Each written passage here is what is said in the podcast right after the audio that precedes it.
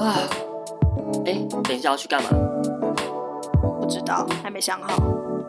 哦，你不会要回家了吧？都已经出来了，不如再多混一下，把想做的事都做了吧。嗯，好吧，反正我还不想回家。我也不想。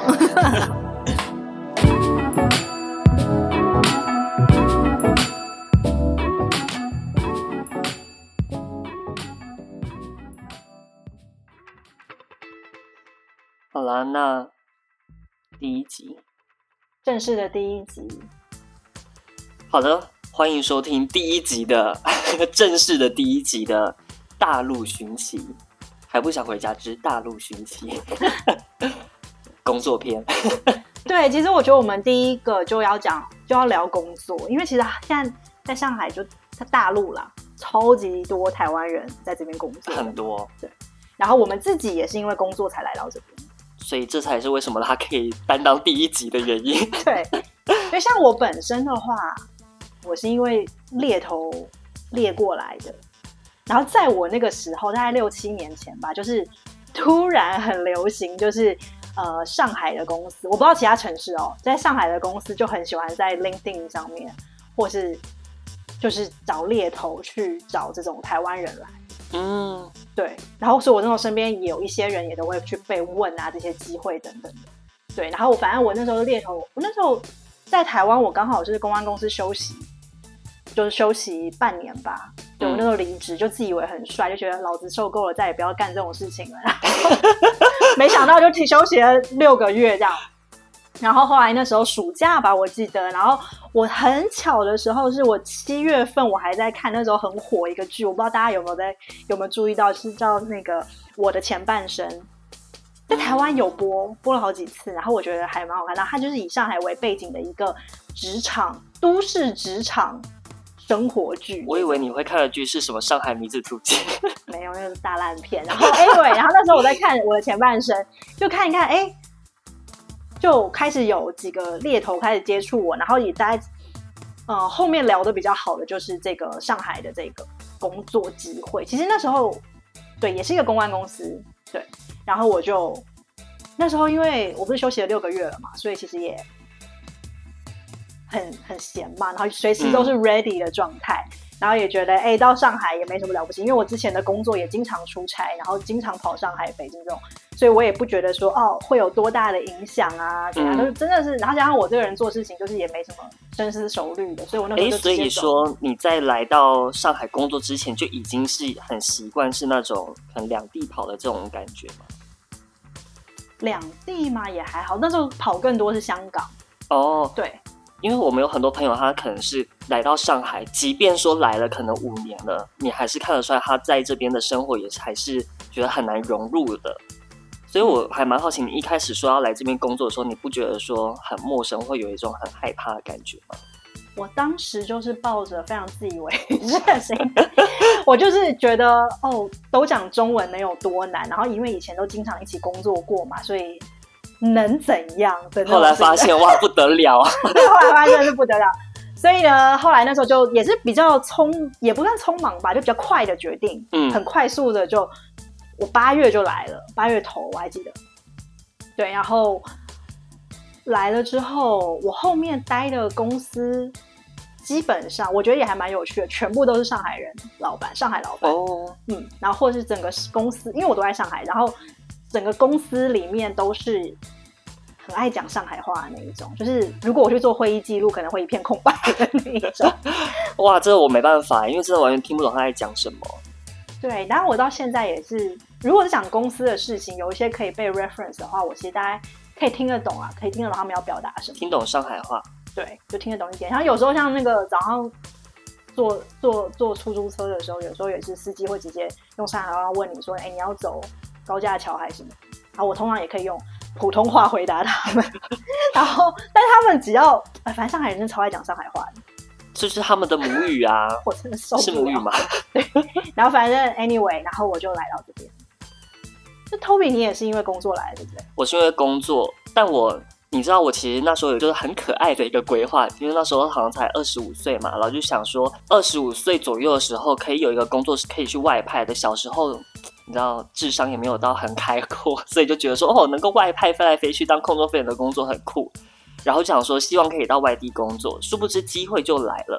然后原本以为只是那种外派，可能每个月或者是每两个月要出就出国工作这样子，结果就误打误撞的被抓来上海，要长期久留这样子。对，而且我的决定时间也非常的快，可能因为我一直都是我是台南人，然后在台北就是工作跟生活，然后还有读书，所以我就会觉得说一直在外地工作并不是一个很大的问题，然后也跟你一样觉得都是说中文，都是华人，能够有多大的不同？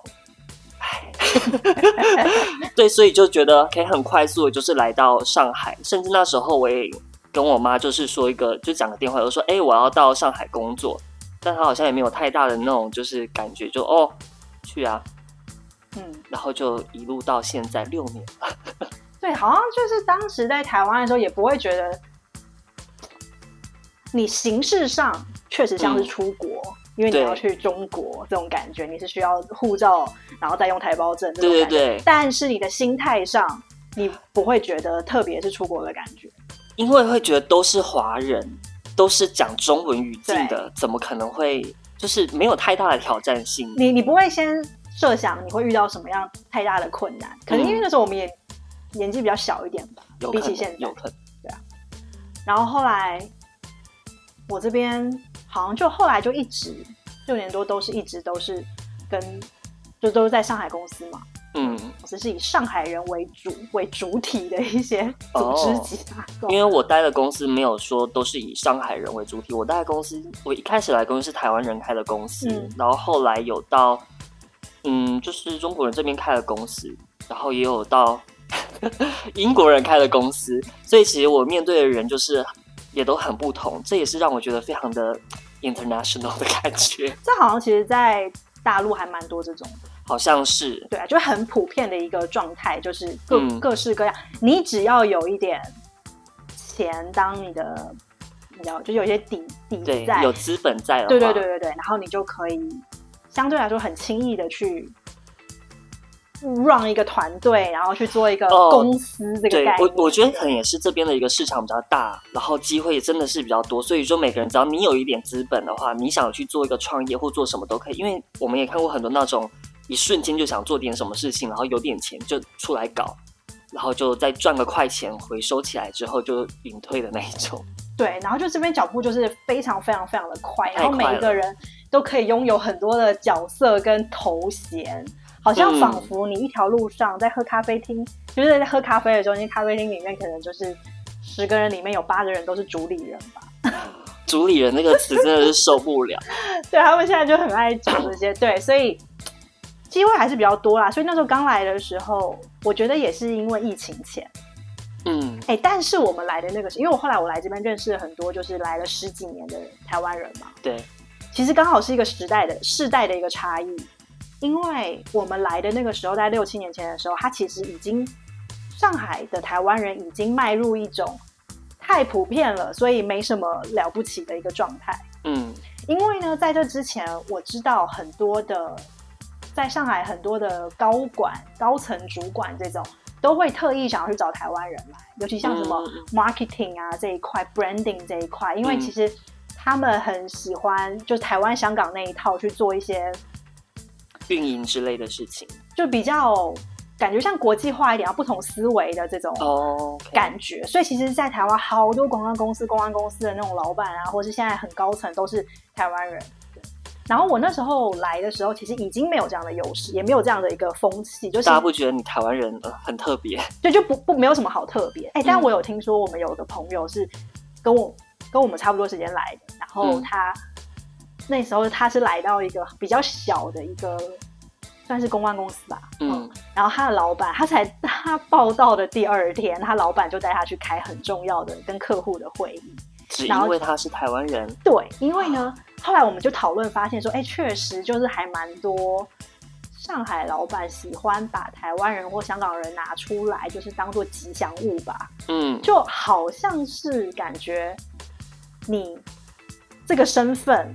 嗯，可以被当做是一种 show off 的你的一个资产，我觉得算是刷一种人设。因为即便是我可能出去开会的时候，像之前我们可能会呃面对一些在地的一些客户。那时候我们是做品牌设计公司的时候，然后老板出去开会的时候，他肯定会说：“哦，这是我们的就是创意总监，然后他是台湾人。”就是对我来说，他是创意总监就可以是一个完整的介绍，但他会要多加一句他是台湾人。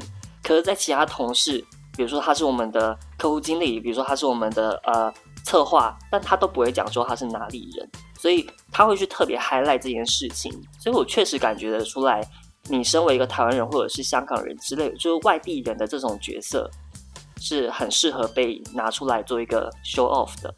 对，嗯。然后到后面，我是感觉这种特权或是这种标签越来越少了，对，就就再也就也没什么了不起的感觉。到现在，我感觉现在也是、嗯、好像很普遍，然后也没有人会觉得。你有没有觉得疫情之后，就疫情的发生是一个 gap？就后面好像就是对于这件事情，大家可能感觉就是觉得，就更不觉得这有什么。对，反正。后面反而是我觉得我自己被比较比较上海化哦，oh? 对，因为我刚才前面不是说我我都在那种就是上海人为主的公司，嗯，然后那时候，哎、欸，我不知道你有没有学过学过，我不知道你这些经历有没有让你学到一些这种你从来都没想过的技能。我的话呢，我是学了一个到现在影响我生活层面非常深的一个技能，就是那个简体拼音。这个太难了，我真的没办法。我那时候真的是被逼到，因为那时候刚来嘛，嗯，从台湾过来，然后呢，那时候公司配了一台电脑，苹果的 Pro，OK，、嗯 okay, 我觉得还不错。结果一打开，靠，我忘了它上面的那个，你知道他们的那个键盘很干净，对，什么都没有。然后那时候我看到说，哇，那我不就要背注音吗？然后重点是重点是那个公司的电脑，所以它也没有。注音符号的那个，就是我还要自己去安装什么有的没，然后加上我电、嗯、我电脑不是很强的一个人，所以我就看着他，我想说怎么办？所以我每一次 虽然拿着那个电脑在办公的感觉，但如果我要回微信的讯息啊什么的，就是回客户也好，回给老板什么的，嗯、我都要用手机打打那个繁体注音。嗯，对。然后后来我想说不行，这样下去不行。然后呢，我也不喜欢让别人感觉。呃，我懂你意思，就是如果在这边的就是惯用。惯用的那种文字表现都是简体字的话，你用繁体字会觉得好像自己很不专业。对，然后我也不想要让，因为有时候只是先微信再沟通嘛，两边人，然后我不想让对方马上觉得说，哎，你是香港的还是台湾的嘛？就是你都用繁体，啊、对对，所以我不想要先有一个区别，所以呢，我想说好，我就硬着头皮学了拼音。嗯，对，繁体拼呃简体拼音，然后就此之后，我的新世界就打开，我发现天啊，这里太方便。废话，那超方便。哎、欸，我是打繁体字还要按那个就是反呃反转简的选项的，甚至我还要去买那个贴膜。我只要任何拿到一台新电脑，我就马上要就是买那个键盘膜来贴。就是我觉得会拼音的话，真的是很厉害。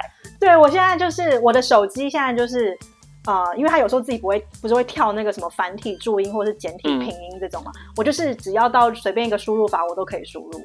对，然后有时候我会特别去选拼音，是因为拼音它一个最大的好处就是它，呃，写中英文的时候它不用切换，哦，它可以直接写英文出来，然后也不会说你要再换另外一个输入法，嗯，所以我觉得它真的超级方便，还蛮酷的。对，然后而且我因此我一定要跟你讲，就是我学到了很多不同字的念法。不然怎么念？请问一下怎么念？你知道，像我们不是一直会讲，他们就有时候我同事会笑我，就像我刚刚一开始的时候，我来的时候我都会先讲垃圾袋。对，因为在这边都讲垃圾袋。对，讲垃圾跟垃圾嘛。然后，呃，还有一个是在中国大陆你一定要用的一个 APP。就是你只要去什么订机票啊、酒店啊、火车什么的，你说携程吗？对，然后它那个字的写法是“携程”，携带的“携”，对，就是“携程”。像我们那边是携带，对。然后那时候我就每次都说：“哎、欸，我要下载那个携程哎。”然后重点，它的英文就叫做 Sea Trip，所以我就觉得有什么好有问题的？对。然后结果后来才，然后可是我所有同事们都在说：“哎、欸，你在携程上订了吗？你在携程那个怎么怎么了吗？”我想说携程是什么东西，然后我那时候就以为携程是那个、嗯、那种协力合作的那个协，然后就会发现不是，我们在讲同一个 APP，但是我们发音完全不一样。但是我还觉得他们很像智障，他们连那种字都 都是念不好，然后就会发现说天哪，它就叫做携程。嗯、然后就好比在那个我们在那种什么火车上啊或飞机上，他都会说哦，请注意您随身携带的物品。但他这边就会说您随身携带的物品。嗯，对，所以这就是这种很大的不一样。还有一个东西我也困扰我很久，我大概两年后我才发现这个我写的是错的，就是暂时暂停暂停一下的暂。嗯，暂停一下。我们不是之吗？对啊。之对不对？那如果是之的话，拼音应该是 z h，啊哈。所以我每一次都想起来暂停的时候，我都写 z h 什么什么什么这样子。不是吗？就出不来，它会出来站立的站，然后你你怎么找后面都没有。然后我想说奇怪，这是我自己注音不够好吗？他也不会吧，我台湾人哎。结果后来才发现，暂停会变台湾国语吧？就后来才发现它是暂停，不可能暂停。暂时对暂哦，因为是暂，所以兹、哦、它其实是兹，所以呢，它应该是打 z a n 而不是 z h a n。然后我想说，天哪，我真的是颠覆了我很多，就是因为我以前国文是那个顶标，跟大家分享一下我只考的顶标。然后我想说，我就绝对不会怀疑我自己的国文能力，然后就想说，哎，怎么会这样？嗯。嗯，然后才发现就是，对我甚至有一度以为他们是没有这个字的，没有暂停的这个暂。反正它是暂停对，还有啊，很多那种我看台湾很多那种迷音也会笑，欸、嗯，就例如说法国，嗯，他其实要讲法国，对哦，重点是在这边工作的时候，你可能有时候看到很多人用那一些就是他们音拼的简写，像之前可能台湾人比较听到比较常听到什么 Y Y D S 是永远的神这一类的，嗯，然后我就想说他们有很多那种莫名的简写是会在工作上面出现，我想说这也太。难让人家懂了吧？哎、欸，你知道一开始他像会用直接用那个字首，就是拼音的字首来代表，是因为他要躲避很多的稽查，就是例如说在呃审核上的问题。对对对对，例如说在这个什么小红书上面，永远的神为什么不能够不能够写？也不是，他那个只是一个网络的梗哦，是 YYD。你还记得你第一次听到 YYDS，你跟我说什么？痒痒的爽吗？没有，你说 你说爷爷等死，爷爷等死。对，然后还有什么？对，反正就是有些字它是不能被打，例如说什么性侵，嗯，性侵害那个性侵。对，因为前阵子有很多就是这边的艺人发生一些事情，然后就是一堆那种简写。对，然后那些艺人的名字，对对对，我也想说到底是谁呀？对，所以你一定要懂拼音才能够真的知道他们这些八卦来什么。对，哎，这完全是一个密语耶，对，好神秘的一个国度。是的。呃，by the way，跟大家讲一下，性侵就是 X Q。所以如果大家发生这件事的话，记得要 X Q。对，然后还有一个，那时候我打字一直打不出来，就是绿色。嗯哼，我在想，你有什么时候是需要用到绿色这个字啊？绿色产业，很多时候。然后我那个绿绿色或是什么，我是女生那个女，我就是打不出来。女女跟绿是不同的音吗？因为是 u 对不对？我们的注音符号是 u。然后你知道绿呢？绿对对。现在如果是拼音的话，你觉得你的直觉会是怎么拼？绿色，R。S 吗？R C 吗？R S R 不是啦，我说拼音，绿色这个绿这个字，G R E。你说了玉绿十二色，你就会以为是，如果是绿的话，你会以为，通常我们一般人会觉得是 L U L L U L U 对吧？嗯。但是 L U 出来会是卢卢哦卢卢这种，就因为有 U 是。U 是乌的意思，欸、啊，U 是乌乌的音，就是等于是乌的音。然后那时候我就是绿色的绿啊，还有什么女儿的女这种，我就是打不出来。嗯、然后后来我才发现是，它那个写法是 U 上面要加两个点，就很像德文那种 U 上面要写两个，就会发音变成 U，就会变成 U。然后如果你要在键盘上打出 U 这个字的时候，你就必须是写成 V。所以绿色就是 L V，所以 L V 是绿色的，L 绿就是 L V，对，然后女生的女就是 N V，女哦，哦哦，OK，好，我有个新的一个认知，就是原来 L V 是绿色的，所以你前面听的都都放屁，这对我来说很重要。哎，L V H 如果听到的话，他们要改一下自己的品牌色，哎，绿色被 B V 抢走，他们不生气吗？哇，这个好，这个这个真的是你要会拼音之后才会，完全不知道。对，那时候我真的是，哦、因为加上我这个人又懒嘛，所以有时候不知道的时候，我也不会去说我一定要搞清楚，然后我就是要等到我真的是没办法，一定要打这个字的时候，我才会真的去问，嗯、然后问到之后就哇。真的是很有趣，但是我现在拼音打的飞快，我现在可以用拼音跟人家吵架，吵架 跟网络上我没有，或是像什么记笔记啊什么的，我就觉得哎、拼音真的很方便。大家如果没事的话，也可以学一下，很方便。对，就是一个技能。对，嗯，因为其实我们的工作，你之前很多工作的内容都是做公关嘛，嗯、所以说一定是中英文腔会很很频繁的那一种。对，因为我就是那种最。Typical 最讨人厌、最典型的那种，就是中英文会夹杂夹。我就是晶晶体本人。哎、欸，那像你之前在做公关的时候啊，就是你们的工作会很常在接触这边的一些社群媒体嘛，比如说微博啊、小红书这一块的。完全不会啊！以前在台湾，我做奢侈品公关比较多嘛。嗯。都是在台湾，其实我不知道现在，现在应该不会。但以前我那个时候，大家还是都是以报纸为主。或是杂志平面为平面的那个呃媒体价值就会特别高，然后就是电子什么网络新闻啊，或者什么什么呃什么什么 Facebook 一篇 po 文什么，反而价值就没那么高。嗯嗯。嗯，然后来到大陆之后完全不一样，这边的那种 digital 的世界，线上的世界真的是在另外一个宇宙。嗯。就是非就是发展的非常好，而且是全部几乎都是以线上为主在发展，尤其是疫情过后。啊，没有人在干线下活动，因为疫情当中的时候，线上的那个发展速度贼快。对，然后那时候团购啊，有的没的，其实都是一个 digital 的线上的一个反应速度啦。嗯，大家就因为有这样的一个基础在，所以就可以很快去反应。哎，这个我觉得以后之后我们可以找我们在做这种线上的朋友来聊一下。可以，我觉得这个很有趣，我觉得应该很多台湾人朋友想要知道。对，因为其实完全不是我们想象的。因为现在台湾也很多在走线上媒体这一块的，可是我发现就是台湾的这个玩法确实跟中国这边玩法有一个很大不同。因为台湾的那个玩法很像是中国初步在玩的那个方式。对，对我，但是台湾如果真的有学到这边的这个玩法，我觉得哇塞，会很吓人。对，然后我觉得大陆最神奇的是，它所有东西都是讲求快速变现。嗯。所以它的一些发展的一些方向跟方法，哎、欸，对我真的，我觉得我们可以之后来聊。可以。哎、欸，那 Toby 你，我觉得，而且虽然前面你说你在不同的公司跟不同的老板跟团队，嗯，国籍就是不同的这种去工作，但我觉得你更值得讲的是那个吧，你自己做品牌这件事情。哦，对。哎、欸，那我觉得可以先讲一下为什么我会自己做品牌。其实是当时，呃，我的第一家公司来的时候，那时候。那间公司可能就是没有赚的很多钱，然后那时候我的年终就被砍掉了，就拿一些狗好细哦，对狗屁的原因砍掉。然后我想说他妈的，你不给我年终，我就自己赚。你 看我这种个性，就是我就是个 fighter，我的 生命斗士。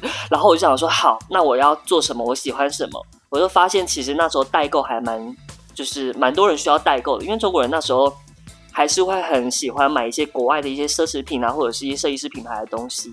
所以我就想说，好，那我就做代购。我也很爱买东西，也很爱逛，就是网购的东西。我发现你真的非常非常有耐心，在寻找你要买的东西上面。对，但是其实不花我很多时间。好，反正这种事我是我是做不来，我就是什么都要超迅速、超 超快速，要赶快被解决。但就是你想买什么，你就会来问我。对，然后那时候就因为这样，我就想说，好，那我就自己来开自己的淘宝店，然后自己来卖东西。殊不知，我还真的赚到了我的年终奖金。真好。对，然后。后来呢，就是就毕竟我赚到钱，我就说好，那就可以稳稳的做。后来就觉得说，哎，如果说我的平常的专业毕竟是做平面设计，那我要不要也自己做一个平面设计的一个工作室？所以我就开始整理自己的作品，然后也开始就是想说可以去接案子这样子。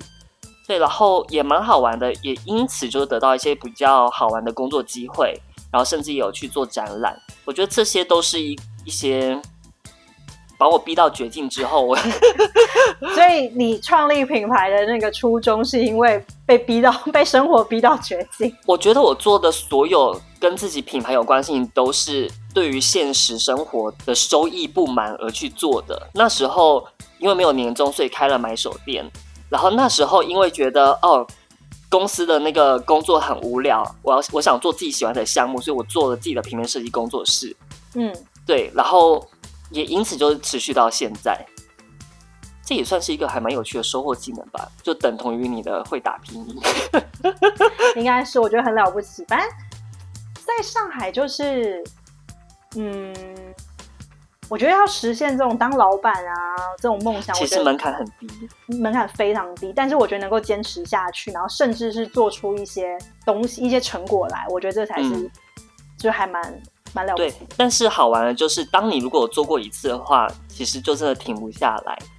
因为你就会一直有这个身份在，然后可能身边的一些朋友介绍你的时候，就他们都很喜欢说，哦，他有自己的一个工作室，他是什么什么主理人，就像你说，哎，所以我也是主理人，好恶心啊！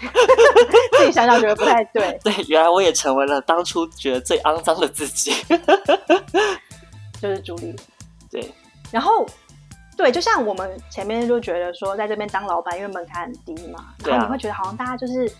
每个人都很顺风顺水，就很顺利的在用自己的小，大家都光鲜亮丽，尤其在上海。没错，然后大家就是好像，其实人生嘛，总是还是会有起有落，就是这种。你开 你开开店，你也未必都一直每天都生意好，对吧？五十 K，五十了。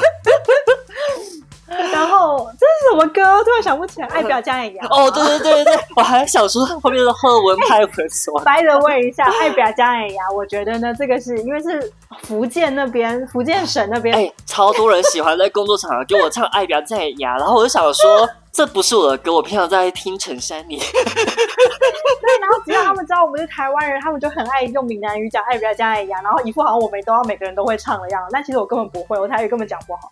对啊，而且那刚刚那首歌，我觉得我的调好像都跑掉了，对我也不想修，就这样吧。